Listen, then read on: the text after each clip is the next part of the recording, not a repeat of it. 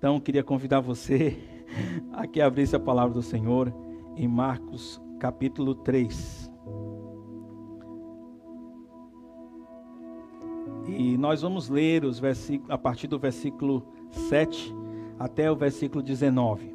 Ah, recentemente, a semana passada, a gente já teve pensando em, no texto anterior e o pastor Josué esteve expondo para a gente a, a partir do, do capítulo 2, essa luta entre Jesus e os fariseus, um embate, já que os fariseus eles tinham dificuldade de aceitar o vinho novo a, que estava sendo trazido, a veste nova que estava sendo trazida, e, e então Jesus teve que mostrar para eles uma nova forma de ver, tempo em que os discípulos também estavam ouvindo e podendo entender como Jesus pensava, o que Jesus pensava a respeito de práticas que eram tão comuns naquela época para quem era ligado ao judaísmo.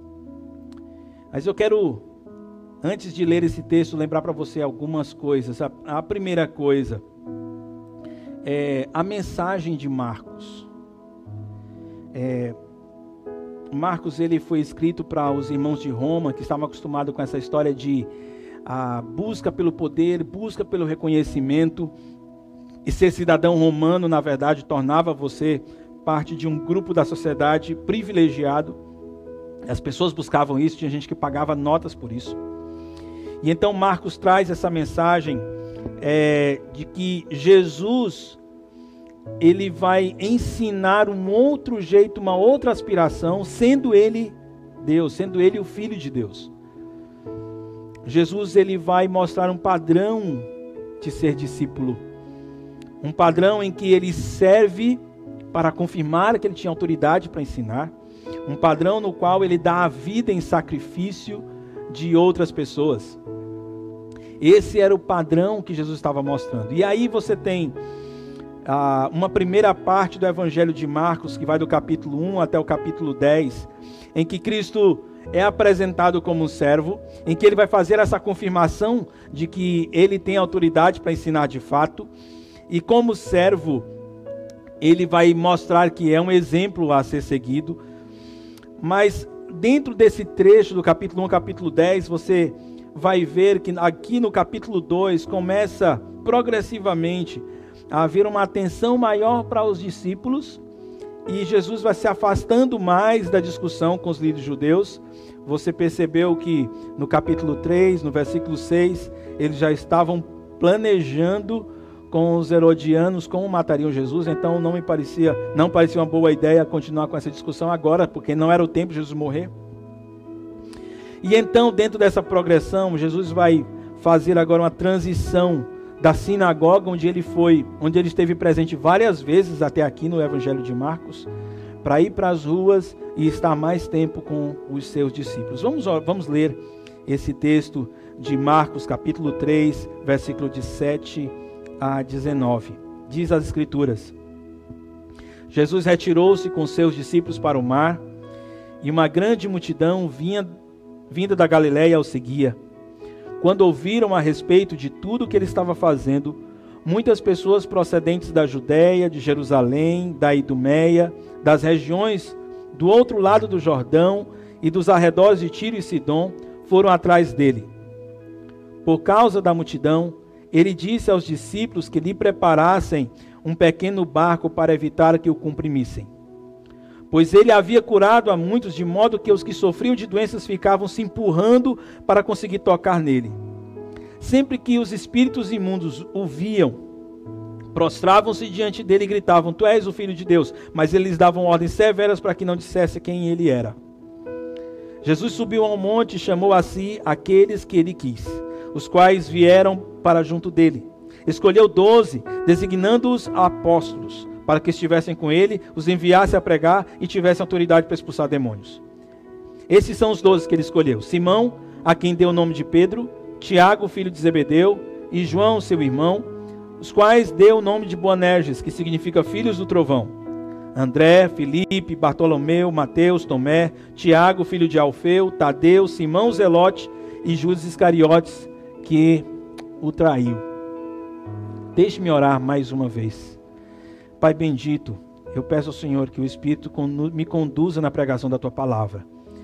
E que o Senhor também esteja abrindo o coração daqueles que estão ouvindo. Que eles possam entender o que, que o Senhor está ensinando nesse texto. O que o Senhor revelou nesse texto. É a minha oração em nome do teu filho. Amém e amém. Meus irmãos, Jesus, depois de um tempo é, mostrando para os fariseus que a religião dele estava errada, é, ele retira-se, diz o versículo 7, retira-se com seus discípulos para o mar. Essa decisão de retirar-se para o mar era a primeira indicação, e, e na verdade há vários estudiosos da Bíblia que percebem isso quando essa palavra só aparece uma vez no Evangelho de Marcos, embora apareça várias vezes no Evangelho de Mateus. É como se Marcos quisesse dizer: agora tá bom, tá bom de discutir com o fariseu, agora Jesus vai querer ter um tempo com seus discípulos e chama seus discípulos. Eu devo destacar que esses discípulos não eram os doze, era um grupo muito maior que desde que ele foi batizado, perdão, desde que ele saiu do deserto, tendo sido provado por Satanás e começou seu ministério na região da Galileia, as pessoas começaram a se aproximar e, e querer conhecer Jesus, e à medida que Jesus ia fazendo milagres, as pessoas vinham se aproximando dele e queriam segui-lo porque queriam aprender com ele. Era um grupo grande. E com essa retirada, Jesus passa a dedicar-se aos seus discípulos, ele passa a fazer discípulos. E fazer discípulos de uma forma muito especial, por isso é que eu estou pensando que nesses, nessas linhas o que nós vamos ver é o que Jesus fazia enquanto fazia discípulos, ou em outras palavras, como Jesus fazia discípulos como ele lidava com seus discípulos, como ele ele tratava discípulos. E a primeira coisa que a gente vai perceber é que enquanto Jesus fazia discípulos e estava próximo dos seus, isso não impedia ou não fazia com que ele perdesse de vista os que estavam distantes. Sim, havia aquele grupo de discípulos que caminhavam com Jesus, que estavam cada vez mais caminhando junto com ele, mas também o texto do versículo 7 diz que havia uma grande multidão, e no versículo 8 diz que quando ouviram a respeito das, de todas as coisas que Jesus estava fazendo, essa multidão aumentou porque foram trazidas pessoas, ou atraídas pessoas de outros lugares. Se você olha para o versículo 8, ele vai dizer que veio gente da Judéia, de Jerusalém, da Idumeia, das regiões do outro lado do Jordão, dos arredores de Tiro e Sidom, e que foram atrás dele gente de diversos lugares. É importante pensar, e aqui me chama a atenção o fato de que a, a, o papel de Jesus, a preocupação de Jesus cuidar de seus discípulos, não fazia desprezar essa multidão. A, quando você olha no versículo 7, diz que Jesus retirou-se com seus discípulos para o mar. Destacar o mar para mim e para você que somos ocidentais, nós não estamos, aliás, nós não somos judeus, nós estamos acostumados com as tradições da escrita dos judeus, a gente não percebe um sentimento que ficou no coração de quem leu esse texto, que foram os irmãos de Roma. Porque nas escrituras, quando se fala em mar, muitas vezes é uma referência aos gentios. Escatologicamente, quando você vai fazer a interpretação ah, de Apocalipse, e ali você vê uma besta que emerge do mar, há um, um significado, um sentido naquilo que trata-se de alguém que não sai do meio dos judeus, mas alguém que sai do meio dos gentios. Assim também aqui nesse texto, quando ele fala a respeito de levado os discípulos para o mar, então ele está destacando essa característica de que Jesus consideraria em seu ministério também os gentios. Aliás, ah, eu creio que é útil destacar que a Galileia era uma região de gentios. A Galileia, ela há muito tempo atrás, muito tempo, ainda no tempo de juízes, o que nós percebemos foi que o povo de Israel, na hora que foi conquistar a região da Palestina, eles não expulsaram as pessoas, os povos que estavam na região da Galileia. E, e, e aí então palestinos ou gentios, vamos dizer assim, eles permaneceram ali, ainda no tempo de juízes. Um pouco mais à frente, a, o Salomão ele recebe presente dessa região várias, vários cedros para a construção do templo, madeira de cedro para a construção do templo. E com uma expressão de gratidão pelo que eles estavam fazendo, Salomão entregou 20 cidades da região da Galileia. 20 cidades da região da Galileia foram entregues para o rei Irão, o rei daquela região. E, pra, e como se isso não bastasse, é nessa essa região que é conquistada pela Síria. E a Síria, ao contrário da Babilônia, quando ela conquista, quando ela toma posse da parte norte do reino de Israel, eles não, é, eles não tiram Israel de lá, ou melhor dizendo, eles tiram Israel de lá, mas eles colocam os gentios para morar lá. Então mais pessoas vieram morar na região da Galiléia. Quando você chega no tempo de Jesus, até há uma habitação maior de judeus, porque Herodes, Herodes foi responsável por aquela região. E ao ficar responsável por aquela região, ela, ele fez com que houvesse uma nova colonização por parte dos judeus. Mas ainda uma cultura romana e grega ah, tomava conta daquele lugar. Para você ter ideia, dos discípulos de Jesus, dos doze discípulos de Jesus, apenas um não era galileu, que era justamente o que traiu Judas Iscariotes. Então você tinha um grupo de pessoas ali que nesse núcleo da narração que não eram judeus. E por que, que isso é importante dizer? Porque até aqui Jesus lidou muito com os judeus nesse debate com os líderes fariseus, com os líderes da religião judaica. E agora, nesse momento, ele está dando demonstrações, Marcos está dando demonstrações de que Jesus também pensava na multidão, que Jesus também pensava nos que não eram judeus. E, era, e, é, e eu destacaria que quando essa multidão veio, quando eles tomaram conhecimento de tudo que Jesus tinha feito, quando como Jesus curou o homem leproso, como Jesus expulsou o demônio lá na sinagoga, como Jesus curou a sogra de Pedro e todos os demais milagres que ele fez, todo esse monte de milagre que ele fez, quando eles tomaram conhecimento, eles vieram a Jesus certamente por causa desses milagres.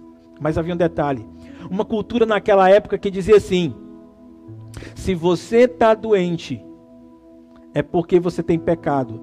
Deus está punindo você com essa doença. Então, quando alguém vinha e dizia assim: Você está curado. Na cabeça de quem era curado, ele estava pensando: Puxa, então Deus também está me perdoando. Lembra do que foi pregado e do que está em capítulo 2. No capítulo 2, a partir do versículo 1, aquele paralítico que desce no meio daquela casa onde Jesus está desce com a ajuda daqueles amigos, e Jesus diz assim: Perdoados estão os teus pecados. Duas coisas que ele diz: Perdoados estão os teus pecados. E depois, levanta, toma o teu leito e anda. Jesus então ele inverte. Ele diz: Não, o perdão dos pecados é mais importante do que a cura. O perdão dos pecados é mais importante do que a cura. Meus queridos, mais do que você ver as ações sobrenaturais de Deus, o que Deus deseja é que você enxergue o evangelho que Ele está pregando. Mais do que ter sede, ter vontade de ver Deus fazendo milagres.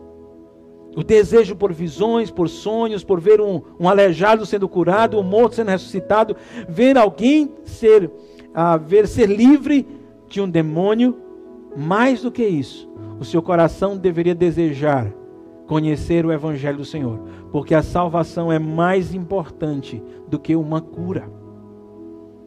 Pensa bem, se nesse momento você tem buscado a internet, você tem buscado informações sobre como você se proteger desse vírus, eu diria talvez, com certeza, você deveria se preocupar muito mais em descobrir como se proteger e como ser sarado do vírus do pecado.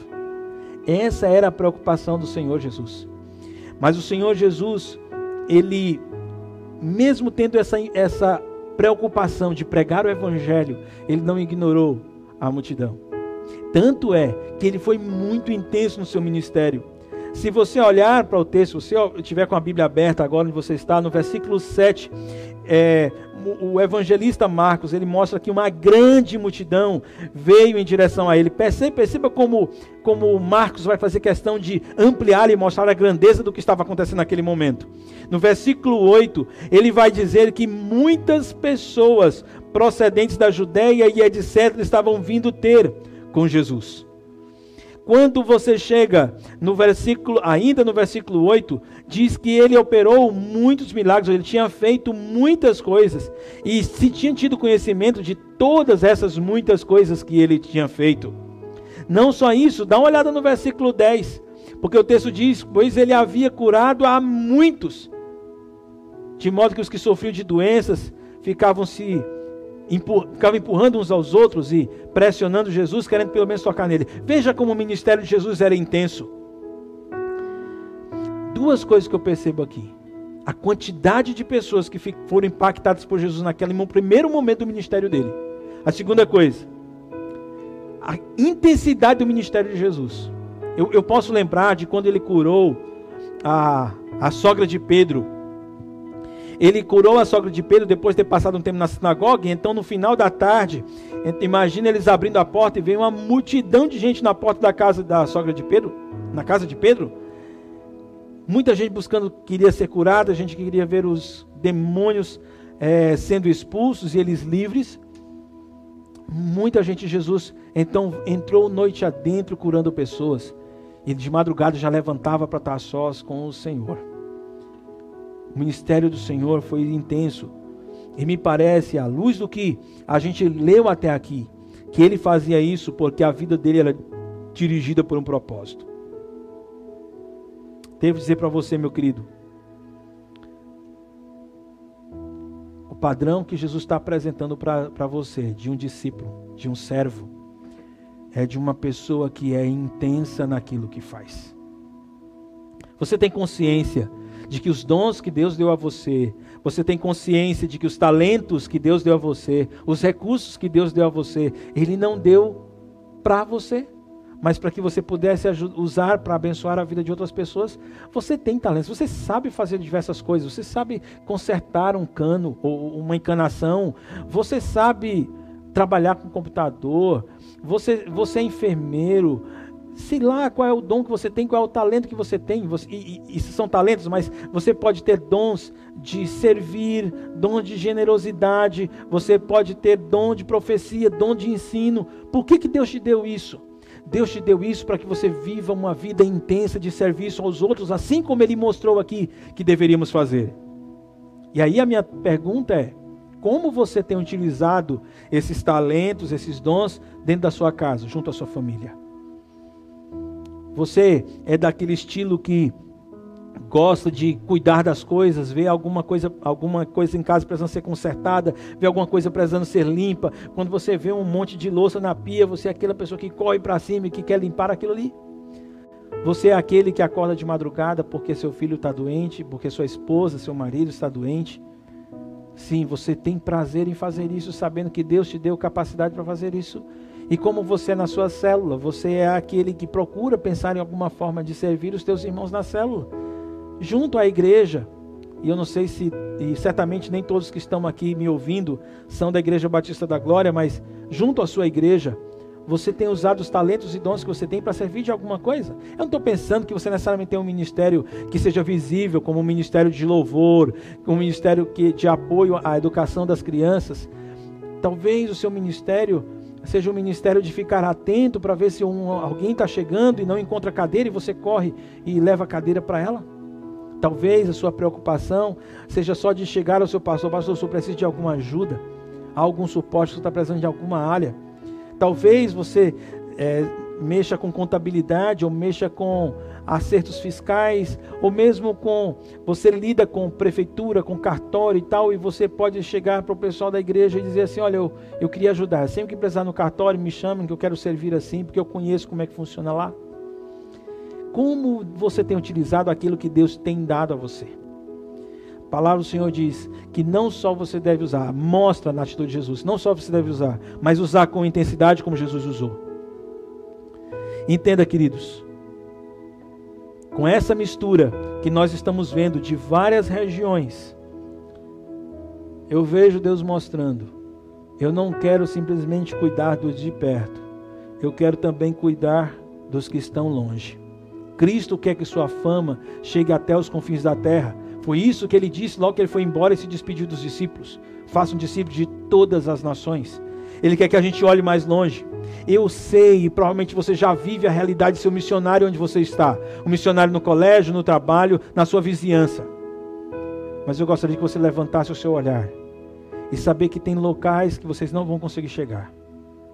Talvez você que é um pedreiro vai ter dificuldade de pregar o evangelho numa faculdade, numa universidade. Talvez você que é um professor de universidade vai ter dificuldade de pregar o evangelho dentro de uma repartição pública. Talvez você que é um servidor público vai ter dificuldade de pregar o evangelho em uma outra cidade, em um outro país. Mas há pessoas que estão fazendo isso. Talvez você não tenha habilidade para treinar pessoas para dar aula, mas tem pessoas que são missionários, são, que têm essa missão são missionários para ajudar, para treinar pessoas a dar aula. Talvez você não tenha capacidade de treinar líderes, mas tem gente que tem ministério para treinar líderes. Talvez você não tenha chamado para ir para a África, para ir para um outro estado do nosso país, para ir para uma cidade do interior pregar o evangelho, mas tem gente que tem chamado para isso. E você precisa olhar para eles, para interceder pela vida deles. Você precisa olhar para eles, para você mandar mensagem para eles no celular, dizendo: Olha, meus queridos, nós estamos orando por você, como é que você está? Você já pensou que você pode mandar uma mensagem para o pastor Neto, lá em Piripiri? Uma mensagem para o pastor Expedito, que está lá em Jatobá do Piauí, pastor Naldo, em Capitão de Campos, meus pais, irmão Pedro Lucas e a irmã Zeuda, que estão em Cocal de Telha, o Eliakim, a Lívia, lá em Teresina Sul, tão precioso se eles pudessem receber versículos que os animassem. Você se preocupa que essas pessoas estão decidiram dedicar-se exclusivamente a isso, então precisam de sustento. E você tem separado parte do seu orçamento para ajudar no sustento dessas, dessas pessoas, porque você não quer simplesmente que pessoas se convertam no prédio da sua igreja. Você quer que o evangelho se propague, a fama de Jesus vá mais longe possível. Jesus tinha essa visão, e eu estimulo que você também tenha essa visão. Portanto, queridos, quando eu olho para o versículo 7 até o versículo 10 e penso em o que, que Jesus fazia enquanto ele fazia discípulos, eu penso, ele não ignorava a multidão, ele não ignorava os que estavam distantes. Eu tenho discípulos sim, tem pessoas que eu cuido sim, que andam comigo, estão mais próximos de mim. Mas eu sei que há pessoas que eu não vou alcançar, que estão mais distantes e que elas precisam ouvir o evangelho e eu preciso pensar nelas também. Sabe a segunda coisa? A gente vê no versículo 11 e 12 de Marcos 3. O texto diz: Sempre que os espíritos imundos o viam, prostravam-se diante dele e gritavam: Tu és o filho de Deus. Mas ele lhes dava ordens severas para que não dissessem quem era. Nós já falamos sobre isso duas vezes, pelo menos, desde que a gente começou a expor Marcos para a igreja. Havia um momento certo em que Jesus queria que o seu nome fosse divulgado como sendo filho de Deus ou como sendo Deus. Não era agora. Quando Jesus é, curou o leproso, ele disse: Olha, você vai lá, você vai fazer o sacrifício de purificação que é ordenado na lei de Moisés, mas você não conta ninguém. Quando Jesus expulsou um demônio na sinagoga, ele disse para o demônio: Olha, não diga nada, calha a boca e não fale nada. Agora, novamente, ele está repetindo: Cale a boca, não diga quem eu sou. E por que cargas d'água? Se Jesus estava vindo justamente para poder revelar-se ao homem, para que Deus pudesse ser visto pelo homem, Deus pudesse ser conhecido pelo nome, por que, que não dizer? Por um detalhe muito interessante e muito peculiar. Você concorda comigo que muitas pessoas têm visões, aliás, que as pessoas possuem visões diferentes sobre quem é Deus? Se eu perguntar, você acredita em Deus? Provavelmente você vai dizer, eu acredito. Se você perguntar, você acredita em Jesus, às vezes eu acredito sim. Você sabe que Jesus é o Filho de Deus? Sei. Só que a visão que tem sobre quem Ele é é diferente de um para o outro. E como é que é possível que as pessoas possam passar a ter uma única visão? É se elas jogarem fora os preconceitos que ela tem sobre quem é Deus. Isso parece ser esquisito de dizer, mas esquecer aquilo que você aprendeu com seus pais, com a tradição da sua cidade, com a tradição da sua religião sobre quem é Deus, e ir para a palavra de Deus, para que a palavra diga quem é o Senhor.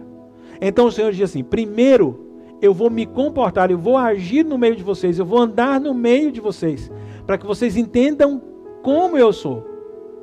E quando vocês entenderem como é, eu vou declarar: eu sou o filho. Por enquanto, Jesus fazia, dava pistas de quem ele era, mas não declarava quem ele era. Você lembra que quando ele curou a, aquele paralítico lá de Cafarnaum, ele disse assim: o, os fariseus pensaram no seu coração, diz, olha, como assim? Como que ele diz, teus pecados são perdoados? Só quem pode perdoar pecado é Deus. E aí Jesus diz, o que é, que é mais difícil? Dizer perdoados estão o teu pecado ou dizer levanta, toma teu leito e anda? Então, para que vocês saibam que o Filho do Homem tem poder para isso, eu digo, e fez o milagre. Ele deu pistas de quem ele era mas ele não permitia que as declarações elas fossem exibidas, e exibidas de qualquer forma e, e, e contada a todo canto, porque ele sabia que muita gente que chegava para ouvir, chegava para estar com Jesus, tinha uma visão deturpada de quem ele era. Mas é precioso pensar que Deus tem controle dos meios para que as pessoas realmente venham conhecer Ele. Porque aqui os demônios estavam falando, e talvez você possa ficar pensando na tua cabeça: demônio é, é um ser tão poderoso que começa um embate no ringue, como se fosse uma luta de boxe, de Deus de um lado e demônio do outro. Não existe isso. A posição e a grandeza de Deus em relação à posição dos demônios e a pequenez que eles têm, Jesus dá um sopro, eles são desintegrados. Não é assim que funciona não é um embate de duas forças que estão lutando para ver se uma vence a outra. Não, a de Deus já venceu o maligno. As trevas foram vencidas pela luz.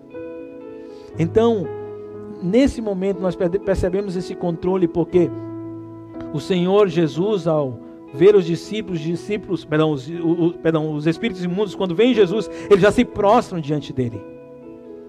E Jesus lhe dá ordens severas para que não dissessem nada. Mesmo que alguém, alguma pessoa que você conhece, esteja envolvido com ideologias ateístas, sem Deus.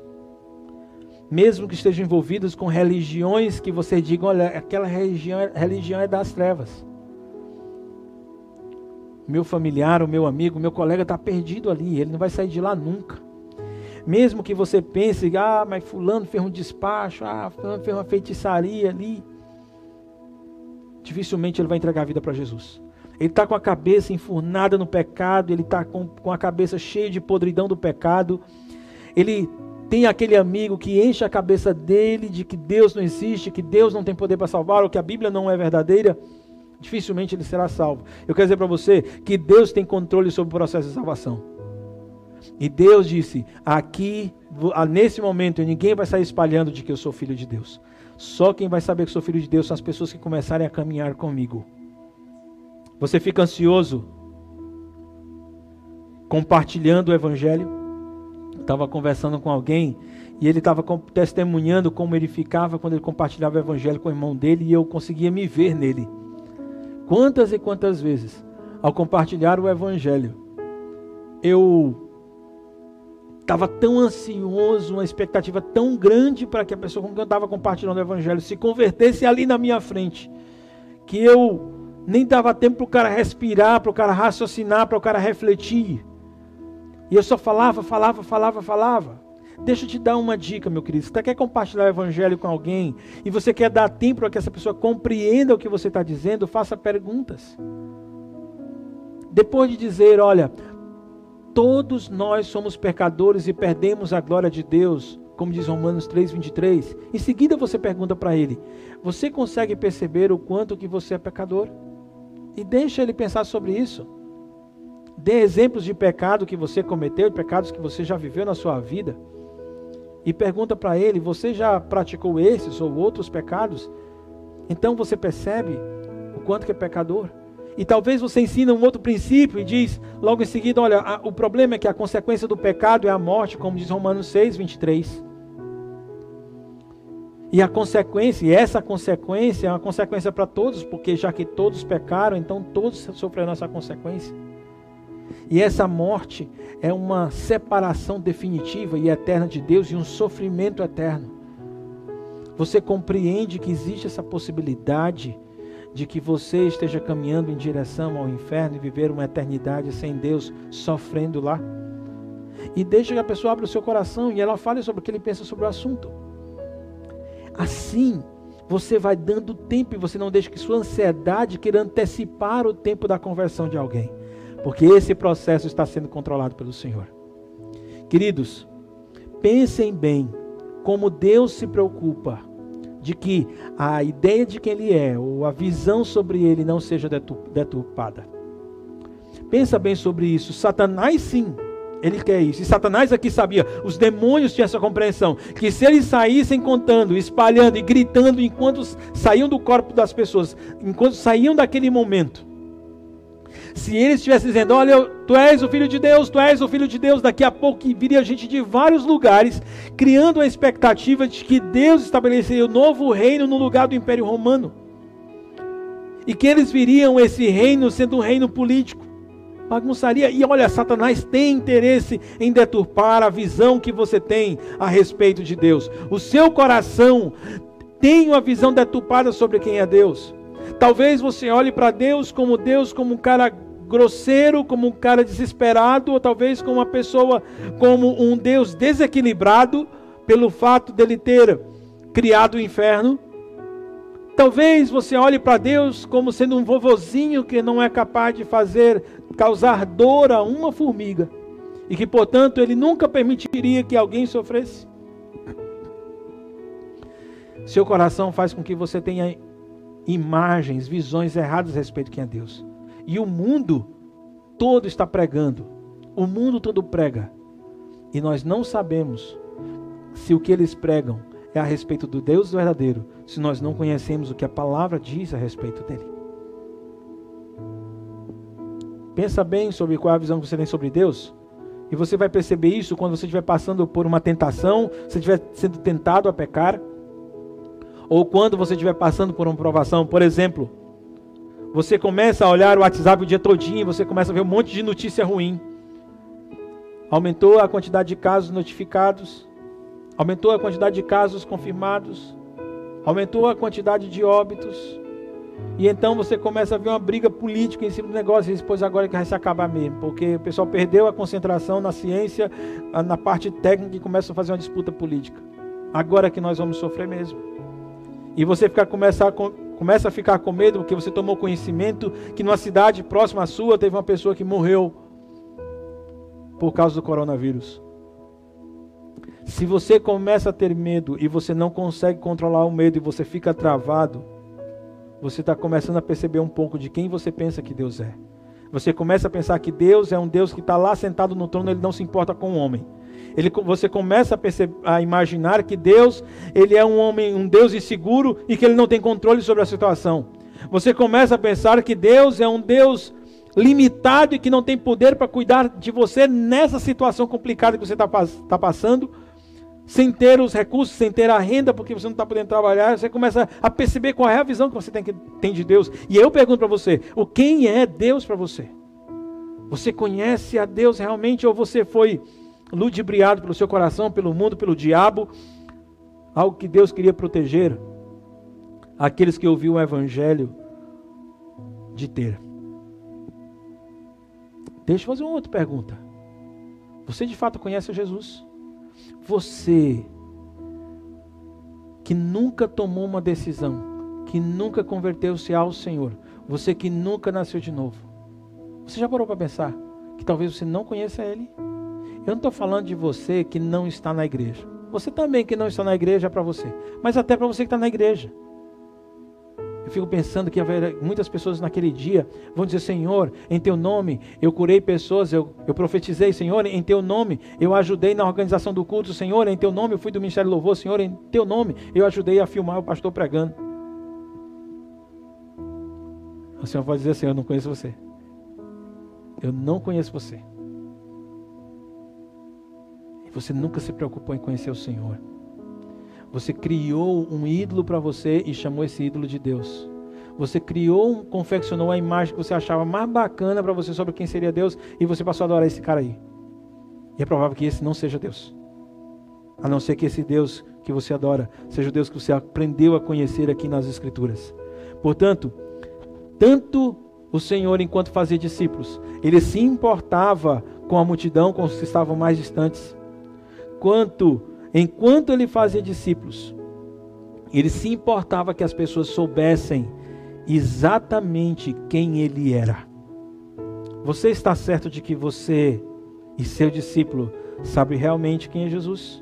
Quero ir para uma última parte desse texto, em que Jesus mostra que fazer discípulo implica chamá-los para estar junto dele, dar um propósito para eles e prepará-los para poderem realizar a obra. É precioso porque quando no versículo 13 Jesus sobe ao monte, ele diz: chamou a si aqueles que ele quis, os quais vieram para junto dele. Jesus subiu ao monte, e ele subiu ao monte porque ele estava no meio de uma discussão e no meio de um grande barulho. E ele costumava fazer isso quando as coisas começavam, quando há circunstâncias e há situação em que ele servia, em que ele estava ah, cumprindo com o seu papel, o papel que o Senhor lhe concedeu, com a missão que ele tinha que cumprir. As coisas, as circunstâncias não permitiam com que ele fizesse aquilo. Então ele saía do meio da multidão, ia para um lugar e ficava só. O texto de Lucas vai nos mostrar que quando Jesus sobe ao monte, ele sobe o monte sozinho a rapidez com que o Evangelho de Marcos fala ou narra isso é tão grande como é característica do livro de Marcos. Essa dinâmica dele é tão acelerada que Marcos ele não cita esse detalhe. Jesus passa a noite em oração, vai conversar com o Pai, e aí quando desce, ele escolhe os seus, escolhe os doze. Deixa eu diferenciar para você três grupos. Você tem a multidão que, aquela, que aquele monte de gente que vinha de vários lugares e que vinha atrás dos milagres de Jesus. Dentro dessa multidão você tem os discípulos, que é aqueles que depois dos milagres eles continuaram a seguir a Jesus. E dentro do grupo dos discípulos, o Senhor chamou para junto de si doze, aos quais chamou de apóstolos, aos quais designou apóstolos. Então, quando o Evangelho de Marcos falar em discípulos, então você não olha apenas para os doze. Você olha para um grupo muito grande de pessoas que estavam seguindo Jesus por onde Jesus ia. E desses, dessa, desse grupo grande de discípulos, Jesus chamou doze. E o texto diz: chamou os que ele quis. Mas e por que destacar esse detalhe agora? João 1, capítulo 1, versículo 11 diz assim: veio para o que era seu e os seus não receberam. Os líderes judeus, desde que Jesus fez aquela cura no capítulo 1, lá na sinagoga, perdão, cura não, expulsou o demônio lá na sinagoga, os líderes judeus começaram a olhar para Jesus com um olhar atravessado. E quando você chega no capítulo 3, versículo 6, eles já estão combinando com os herodianos, que era um grupo é, ligado, que esperava um reino aqui na terra e que era ligado a Herodes, sobre como poderiam matar Jesus. Sim, os líderes da religião judaica rejeitaram o Senhor. E agora o Senhor diz: Eu escolho quem eu quero. Eu escolho para ser apóstolo quem eu quero. E assim, Jesus escolheu homens e ali, e aí ele vai escolher homens fazendo a escolha que eu, sem conhecer Jesus, eu estaria muito estranha. São pessoas que não têm hábitos religiosos, são pessoas que não têm conhecimento profundo da lei dos profetas, e ele vai chamar esse pessoal para ser serem os seus apóstolos.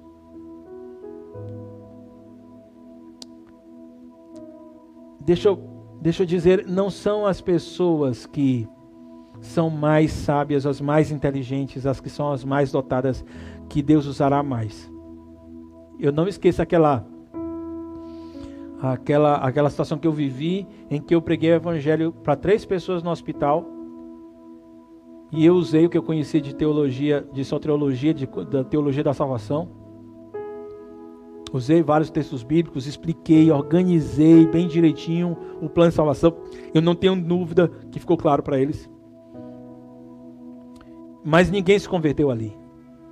Na semana seguinte, tinha um irmão comigo naquele dia. Na verdade, o irmão estava lá no hospital também, internado junto com esses outros três. E depois que eu saí, ele pregou de novo para os três. E então houve conversão naquela enfermaria. Deus não usa aqueles que têm o maior conhecimento, não necessariamente. Deus às vezes vai usar os simples, vai chamar os simples. Embora Deus vai usar, chamar os grandes, os que sabem mais, os que têm mais conhecimento, para usá-los enquanto eles forem humildes. Ele vai usar os humildes enquanto eles quisessem, enquanto estes quiserem aprender, enquanto eles estes quiserem crescer. Jesus vai treiná-los. E Jesus então a primeira coisa que ele vai fazer é juntar para perto dele. Deixa eu dizer uma coisa para você.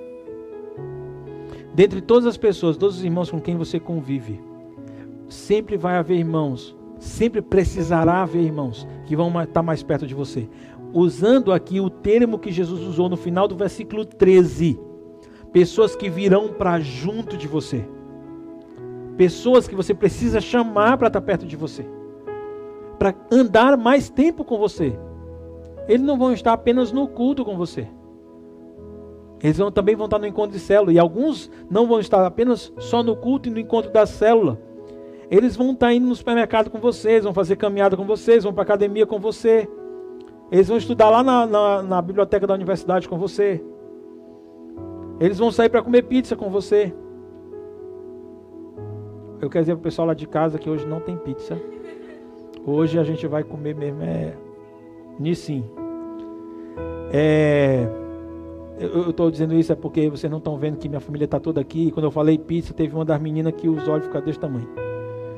Então hoje não tem pizza. É, a menos que alguém que está assistindo queira chamar o Uber e mandar o Uber lá em casa deixar. Mas o fato é que você vai, vão existir pessoas que vão caminhar mais tempo com você, assim como Jesus fez. Quem você escolheu para caminhar com você? Quem foram as pessoas que você escolheu para caminhar junto com você? tem, você tem pessoas que você diz, não, aquele é meu irmãozão mais perto, aquele é meu irmão mais íntimo, com quem eu devo andar logo, andar mais perto, que eu vou andar mais tempo, que eu vou conversar mais vezes. Deixa eu dizer, deixa eu perguntar na verdade. O seu coração permite que as pessoas se aproximem de você? O teu coração se abre para que alguém entre e veja a sua intimidade? Você é alguém que tem aberto o teu coração para que você possa viver um relacionamento discipulador. Ou você prefere a distância, ou você é aquele cara que está gostando desse tempo para ficar em casa, porque você fica na frente do computador, fica no celular o tempo todo e você não se importa com ninguém. Ou você passa mais tempo lidando com você mesmo do que com os outros. O Senhor chamou aqueles homens para serem apóstolos. Ele chamou doze. Não sem, não é porque eles, olha, um, dois, três, acabou, deu doze.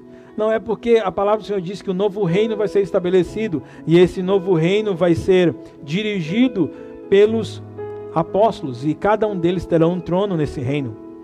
E esses apóstolos, assim como o Senhor designou no versículo 14, designou apóstolos, porque eles seriam representantes, embaixadores do Senhor Jesus. Ou seja, eles teriam autoridade para dizer: Isso que eu estou dizendo foi o que Jesus disse. Esses doze seriam os únicos que teriam autoridade para chegar para qualquer pessoa e dizer: Escreva isso. Um deles Pedro, o primeiro da lista, inclusive, foi uma das fontes mais importantes para Marcos. Muito do que você está lendo aqui do Evangelho de Marcos foram coisas que Pedro disse para Marcos. Foi isso que aconteceu. Eu posso imaginar Marcos perguntando: e aí, como é que foi lá na Galileia? Como é que foi o começo lá na Galileia? Então Pedro ia contando para ele e Marcos ia anotando e escrevendo as coisas que você tem na sua frente aí na sua Bíblia. Sim, somente os apóstolos tinham autoridade para fazer isso. Mas deixa eu dizer uma coisa para você. Quando Jesus chamou doze, só doze poderiam ser apóstolos. Havia um grupo grande de pessoas que estavam seguindo Jesus e por estarem seguindo Jesus eram chamadas de discípulos. Mas doze eram apóstolos, eles tinham um propósito específico. E aqui, quando eu penso nisso, eu, eu olho para pastores e líderes da nossa igreja e de, de outras igrejas que estão ouvindo agora esse, essa transmissão. Você tem procurado pessoas que vão substituir você? Jesus, a preocupação de Jesus, só escolher 12 é porque daqui a pouco eu vou embora daqui a dois anos e alguma coisa, eu estou indo embora. E quando eu for embora, são esses doze que eu falo aqui me representando aqui na terra. E aí a minha questão é, pastor e líder, quem é que vai substituir você? Aliás, deixa eu falar de outro, outro grupo. Você que tem um ministério. Você que toca um instrumento, você que canta, você que sabe ensinar, você que sabe mexer com informática, você que sabe mexer com rede social, você que tem algum talento e com esse talento você desenvolve o ministério na igreja, você tem se preocupado em deixar um legado para que outras pessoas continuem o que você faz? Pense no seu ministério hoje. Tem alguém em vista na sua mente que vai continuar aquilo que você está fazendo? Se não, comece a olhar, comece a procurar, comece a orar. Diz, Senhor, na vida de quem que eu vou investir? Para que quando eu sair de cena, ele ocupe meu lugar. Eu não estou necessariamente pensando quando você vai morrer. Eu estou pensando que em algum momento você não vai estar. E essa pessoa pode ocupar o espaço que você estava ocupando. Eu estou pensando que se você ensina, se você dá um treinamento na igreja, você chama um ou duas, três pessoas para assistir o treinamento, para que a, veja como é que você treina. E aí então, você daqui a pouco diz, olha, eu posso abrir mais uma turma desse treinamento e colocar aquela pessoa para dar aula e para fazer o treinamento. Sim, Jesus chamou doze e disse: Vocês serão apóstolos. E apóstolos para quê? Três coisas. Apóstolos que estariam andando com ele, na expressão do versículo 9, para que estivessem com ele. Jesus chamou doze e disse: Vocês vão caminhar comigo mais do que qualquer outra pessoa. Nós vamos ter um relacionamento íntimo. Eu vou ter um relacionamento íntimo com você. O discipulado, ele é composto, pelo menos nesse momento, de três coisas: relacionamento, porque Jesus disse: Você vai ter que caminhar comigo. Eu estou chamando vocês para vocês estarem comigo o tempo todo. Segundo, propósito. Ou seja, um discipulado, se você vai discipular alguém, essa pessoa precisa saber para onde é que você está levando eles. Então, o seu discípulo sabe por que, que vocês se encontram. O seu discípulo sabe por que, que você é discipulador dele, qual é o propósito disso, para onde é que ele está indo, qual é a sua expectativa. O seu discípulo sabe que você está preparando ele para formar novos discípulos. O seu discípulo sabe que você está treinando ele para desenvolver o ministério de acordo com os dons e talentos que ele tem. O seu discípulo sabe que você está preparando ele para um dia ser líder. O seu discípulo sabe qual é o propósito. Primeira coisa, portanto, é relacionamento. A segunda coisa é propósito. A terceira coisa é capacidade. Se ele sabe que é para isso que ele está sendo treinado, então a terceira parte é discipule ele. Mostre ele como faz. Entregue os materiais para ele estudar. Depois que ele estudar, você vai lá e faz e mostra para ele como é que faz. Depois você pede para ele fazer e você vai olhando ele fazendo e você vai fazendo as correções que for necessária. Você vai estimulando ele. E depois você solta ele. Foi assim que Jesus fez com seus discípulos. Ele chamou para estarem com ele, para depois, com o propósito de enviá-los para pregar, e então deu autoridade, capacidade para que eles pudessem expulsar demônios e, como diz o texto de Mateus, capítulo 10, também para curar pessoas enfermas. Meu querido, o Senhor Jesus nos mostrou um exemplo de como é que você treina alguém, como é que você discipula alguém, como é que você cuida de uma pessoa para que ela seja como Cristo. E aí eu perguntaria para você, com que frequência você conversa, o que você encontra com seu discípulo hoje? Ou, sei lá, agora em tempos de Covid, é, quantas vezes você entra no Zoom para conversar com o seu discípulo? Quantas vezes você liga para o seu discípulo? Quantas vezes você manda mensagem para o seu discípulo? Você de fato convive, ele anda com você, ele sabe como é que você está convivendo, ele sabe quais são as lutas que você passa em casa, como é que você vence essas lutas, você, ele sabe dos pecados que são tentação para você, ele sabe como é que você vence essas tentações. Se, você, se fosse possível você medir, você diria que realmente quanto você imagina que se importa com seu discípulo? Quanto você realmente se importa com seu discípulo? Se importa como Jesus estava se importando, disposto a investir na vida dele como ele estava investindo, com a intensidade que Jesus estava vivendo no seu ministério? Eu vejo aqui uma meta para mim, de quão intenso eu quero ser na minha vida, no meu ministério para servir a minha família, para servir a minha igreja, para servir os meus colegas do trabalho. Sim, eu quero ser intenso como ele, mas aí eu vou seguir esse padrão. Eu quero passar tempo junto com essas pessoas. Eu quero dizer para elas qual é o propósito que eu tenho para a vida delas. E eu quero então treiná-las, eu quero capacitá-las para poder viver aquilo. Quando Jesus chama esses discípulos, no versículo 16, ele vai citar o nome deles.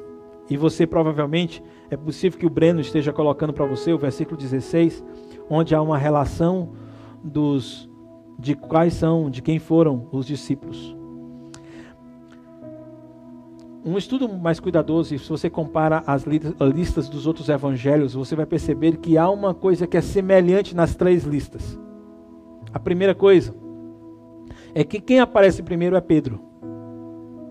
Pedro encabeça a lista nos três evangelhos, Mateus, Marcos e Lucas. Segunda coisa, se você pegar essa sequência e dividir em grupos de três, o primeiro nome das três listas serão os mesmos nomes nos três evangelhos. O que me leva a pensar que certamente, e não há nenhuma dúvida em relação a isso, Pedro era o líder dessa equipe. Pedro era o líder dos apóstolos. E a segunda coisa é que Jesus teria organizado aquela, aquele pequeno grupo multiplicador, aquela célula, em três microcélulas, em três subcélulas. E colocou e nomeou os líderes sobre elas. Há uma outra coisa que me chama a atenção nesse texto é que essas pessoas elas não tinham fama, diferente dos líderes das sinagogas, diferente dos líderes do sinédrio, dos rabinos, eles não tinham fama. Eram pessoas sem expressão. E Deus treinou, preparou, capacitou pessoas que não tinham nenhuma expressão para se tornarem as 12 pessoas mais importantes aqui na terra na história da igreja. Pegou os menos expressivos e os tornou capacitando-os, andando com eles, relacionando-se com eles, tornou-os tornou pessoas que se tornaram os mais importantes da história da igreja. Havia um detalhe neles. Eles não tinham muito conhecimento, eles não tinham fama, eles não tinham muita habilidade de ensinar. É verdade, eles eram indoutos, coisa que o Sinédrio percebeu em Atos capítulo 4, quando Pedro e João tiveram que se defender diante daquele grupo. Sim, eles eram indoutos, mas há um detalhe eles estavam prontos para receber o chamado de Jesus. Quando Jesus chegou para Pedro, que foi o Pedro que chamou, ele disse: Pedro, vem. a palavra do Senhor diz que Pedro largou as redes e seguiu Jesus para ser pescador de homem. Prontidão, disponibilidade e um coração ensinável. Esses três, esses doze, perdão, eles estavam prontos a serem ensinados. Estavam disponíveis para serem ensinados. E eles tinham disposição para fazer isso. Eles se dedicaram a isso. Sabe, Quais são os caras que mais crescem quando eu estou discipulando? São aqueles que mais querem aprender. São aqueles que mais, mais dispõem tempo para isso. E são aqueles que mais se dedicam a isso. E são essas pessoas que eu me dedico mais. Eu costumo dizer que a gente tem uma técnica de ping-pong. Ping. Eu sou destro, é que chama? Sou mão direita? Sou destro. Então, quando eu jogava ping-pong, eu não jogo mais, então eu atacava com a mão direita. Quando a bola vinha para minha mão esquerda, eu costumava só defender para manter a bola em jogo. Assim funciona as pessoas que eu cuido e que eu discipulo. Aquelas que têm um coração mais ensinável, que estão mais disponíveis e que têm mais disposição, eu ataco, eu invisto mais na vida delas. E aqueles que ficam mais para colar, eu, que eu oriento que podem fazer isso e assim vão crescer, que orar dessa forma, meditar a palavra dessa forma, vai nos tornar mais próximos de Cristo Jesus, os encherá de poder e cumprirão o propósito na vida deles. E mesmo assim eles não fazem, eles não valoram, eles não dão tempo, eles e eles discutem sem apresentar nenhum argumento bíblico, simplesmente dizem que não concordam. Esses eu só faço mantê-los perto de mim. Mas eu não invisto tanto na vida deles. É impossível conseguir investir tanto na vida de tantas pessoas, mas há pessoas com que você vai investir mais. E esses apóstolos estavam disponíveis ao Senhor Jesus. Eu aprendi aqui, queridos, que não depende da nossa força, de nossa capacidade para Deus me usar, para Deus usar você. As nossas escolhas sobre quem serão nossos discípulos, onde nós vamos investir mais nosso tempo, vai ser nos que estiverem mais dispostos, mais disponíveis e o coração for mais ensinável. Os adolescentes e jovens deveriam ser o grupo da igreja que deveria receber o maior investimento em treinamento da igreja. Os adolescentes e os jovens deveriam ser o grupo que deveria receber o maior cuidado da liderança da igreja. Por quê? Porque daqui a pouco são eles que estarão à frente. E, quando, e olhando para a lista, é, estudiosos, ah, alguns deles chegaram à conclusão que poucos desses nomes aqui eram maiores que 20 anos. E menor ainda aqueles que passaram de 30 anos todos os discípulos de Jesus, com raríssimas exceções, eram jovens e começaram a andar com Jesus com 20 anos de idade, com 25 anos de idade, com 22 anos de idade. Eu estou citando idades que talvez esteja acertando a sua idade. Se você é a pessoa para ser treinada, porque você amanhã vai estar liderando a igreja de Cristo Jesus. Agora, meu querido pastor, meu querido discipulador, supervisor, líder, admita que assim como Jesus, você vai ter que trabalhar duro para levar pessoas que não têm capacidade a se tornarem pessoas capacitadas para treinar outros. Esses caras eram diferentes. Olha bem para essa lista. Ah, você tem nessa lista Mateus no versículo 18, que é um cobrador de impostos. E no mesmo grupo você tem Simão, que era zelote. Ou seja, ele fazia parte de um grupo revolucionário que queria se levantar contra o Império Romano, enquanto Mateus era um empregado do Império Romano. E cobrava a, os seus próprios irmãos judeus.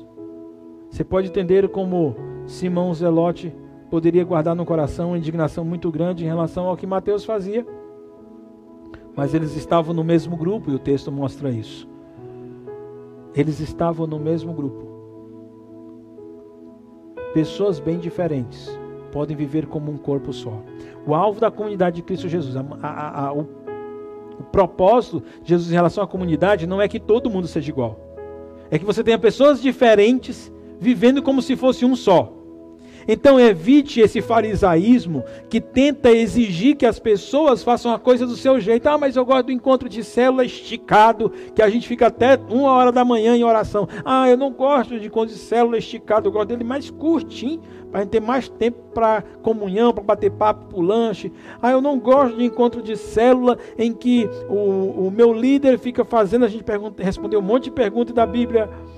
Eu gosto de abrir meu coração, eu gosto de chorar, eu quero é chorar na frente do pessoal. Cara, que líder, qual é a hora que eu vou poder chorar? Não, agora não. Não, a pessoa fica pensando assim, eu gosto do meu jeito. Ah, eu gosto do louvor arrebentando, aquela zoada lá por cima.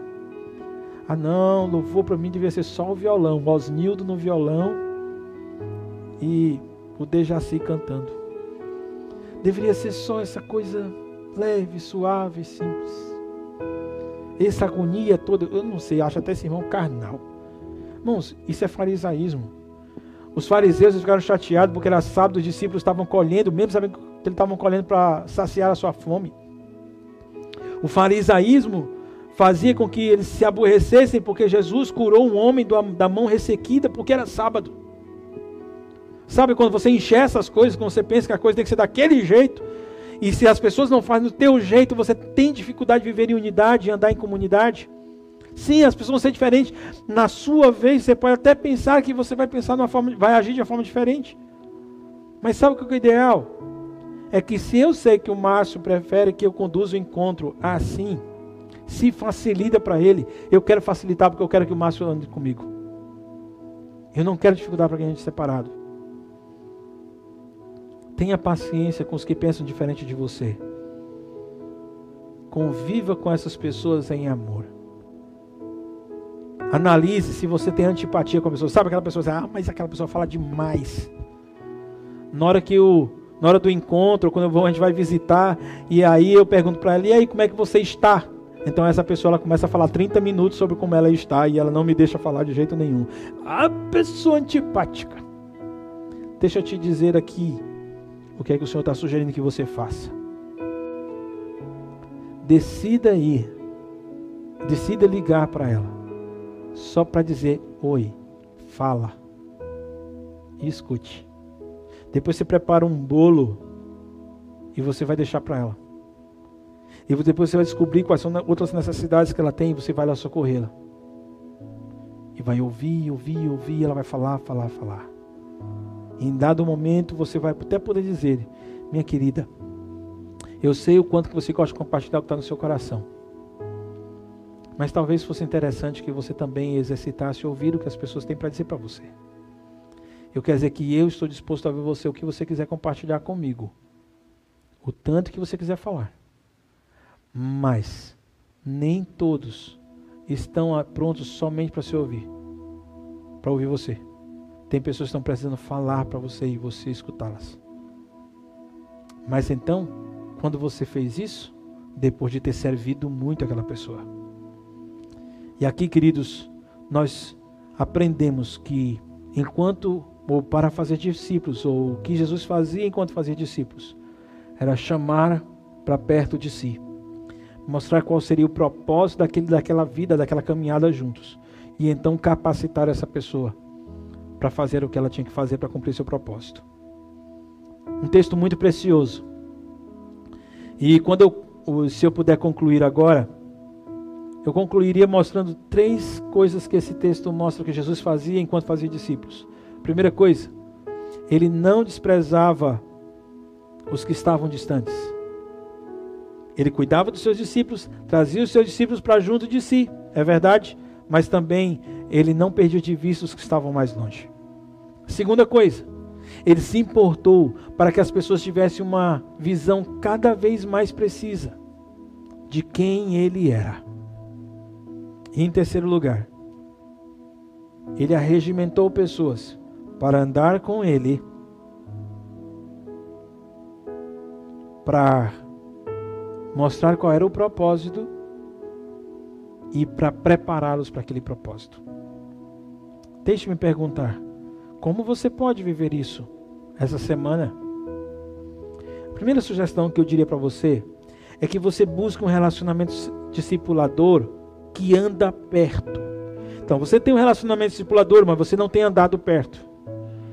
Procure alternativas para você andar perto da pessoa com quem você tem esse relacionamento discipulador. Veja essa pessoa com mais frequência. Veja essa pessoa a, converse com essa pessoa mais vezes. Segundo, seja reverente no estudo da palavra de Deus. Você só vai ter uma ideia precisa de quem Deus é. Ou talvez o mais próximo disso, se você gastar tempo meditando na palavra. Estude a palavra do Senhor. A tua alegria não é só o fato de você ter um discipulador ou um pastor a quem você pode recorrer e dizer, pastor, me dê um texto bíblico que fala a respeito de coronavírus. Não, talvez o ideal é que você, quando sai a notícia ruim, você, na tua cabeça já vem aquele texto. Por que você sabe? Porque você gasta tempo estudando a palavra de Deus. E você já está guardado e protegido. Terceira coisa, escolha discípulos para quem você vai passar o legado do que você aprendeu, daquilo que você viveu com o Senhor até agora. Nessa semana, eu queria que você tentasse memorizar Marcos 3, 13, que diz: Jesus subiu a um monte e chamou a si aqueles que ele quis, os quais vieram para junto dele. Ah, para mim foi uma grande honra poder compartilhar esse texto com você. E a minha pergunta é se você está pronto para entregar sua vida a Jesus. Onde você está na sua casa, é, talvez, a, talvez você esteja convencido. Eu acho, eu não tenho segurança de que fato, de fato eu conheço o Senhor. Afinal de contas, eu não tenho andado com Ele. E eu sei que eu não tenho andado por causa, porque eu desejo coisas mais do que desejo ao Senhor. E qualquer coisa que você deseja mais do que deseja ao Senhor, isso é ídolo. E todo ídolo leva você a pecar. E se você é um pecador, você precisa do perdão do Senhor. Eu queria recomendar que você se arrependesse dos seus pecados.